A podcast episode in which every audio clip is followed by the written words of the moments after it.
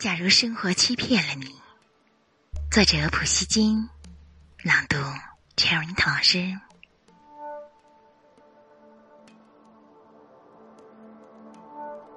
假如生活欺骗了你，不要悲伤，不要心急。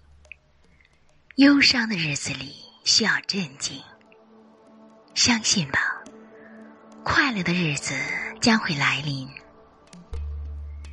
心儿永远向往着未来，现在却常是忧郁。一切都是瞬息，一切都将会过去，而那过去了的，就会成为亲切的怀恋。